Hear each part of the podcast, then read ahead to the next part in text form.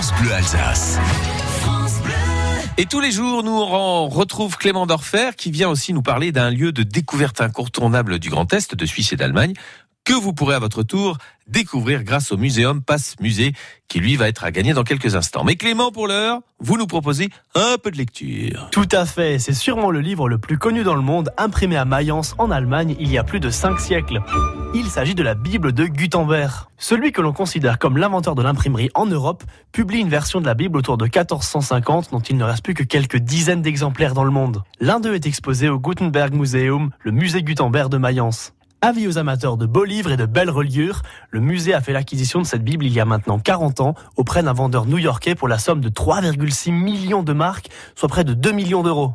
L'exposition visible en ce moment s'appelle Es war vor 40 Jahren, ce qui signifie c'était il y a 40 ans. Elle revient sur une acquisition symbolique et présente en plus de la fameuse Bible une sélection de photos de son achat, de son retour à Mayence, d'articles de journaux et de témoignages d'époque. Des témoignages d'habitants de la ville, par exemple, qui, pour certains, ont participé financièrement à l'achat du livre à New York. Encore un petit détail insolite, cet exemplaire précis a appartenu pendant plus de 200 ans à la noblesse britannique. Il a donc été remis symboliquement au musée Gutenberg par la reine d'Angleterre Elisabeth II. C'est parti pour un peu de lecture, un voyage historique et symbolique à l'époque de la naissance de l'imprimerie en Europe, la naissance d'un art et d'un métier nouveau qui a démocratisé et popularisé la lecture, la culture, l'éducation. Ça se passe au Gutenberg Museum de Mayence. Ah bah oui, moi j'ai bien imprimé en tout cas la chose. Merci beaucoup Clément.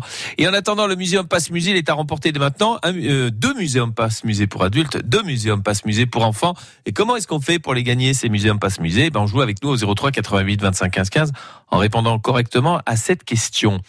Comment est-ce qu'on appelle les premiers livres imprimés? D'ailleurs, je crois qu'on peut en trouver à la bibliothèque humaniste de Célestat. Comment est-ce qu'on les appelle ces premiers livres imprimés? Des incunables, des impliables ou des insolubles Incunables, impliables, insolubles. Vous, vous avez la bonne réponse. Vous jouez avec nous au 03 88 25 15 15. Un peu de culture, ça fait pas de mal, non?